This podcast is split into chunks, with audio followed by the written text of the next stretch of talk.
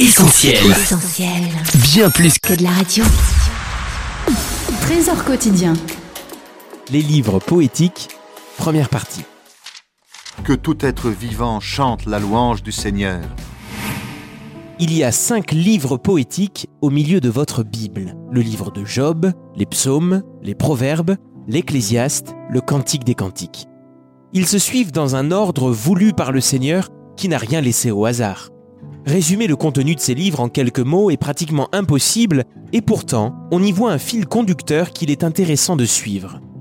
Le livre de Job nous présente un homme droit, honnête, craignant Dieu et se détournant du mal. C'est Dieu lui-même qui le dit. Satan se déchaîne contre lui, avec la permission de Dieu, et bientôt Job perd ses biens, ses enfants, sa santé, et doit faire face à l'incompréhension de sa femme et de ses amis. Bien sûr, il est ébranlé, car il ne comprend pas ce qui lui arrive.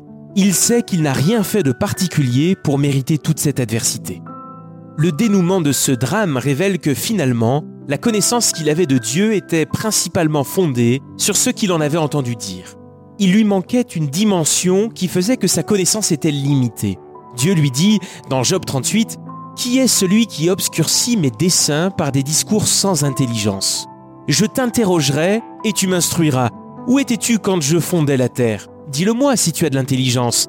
Qui en a fixé les dimensions? Le sais-tu? Qui a fermé la mer avec des portes?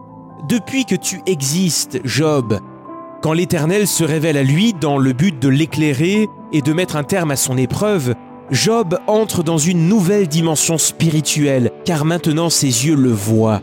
Et c'est ce que Job dira, Mon oreille avait entendu parler de toi, mais maintenant mon œil t'a vu, il devient alors un adorateur. C'était Trésor quotidien en partenariat avec Viens et Voix. Mettez du divin dans votre quotidien et retrouvez d'autres messages sur l'application mobile Trésor quotidien. Retrouve tous nos programmes sur essentielradio.com.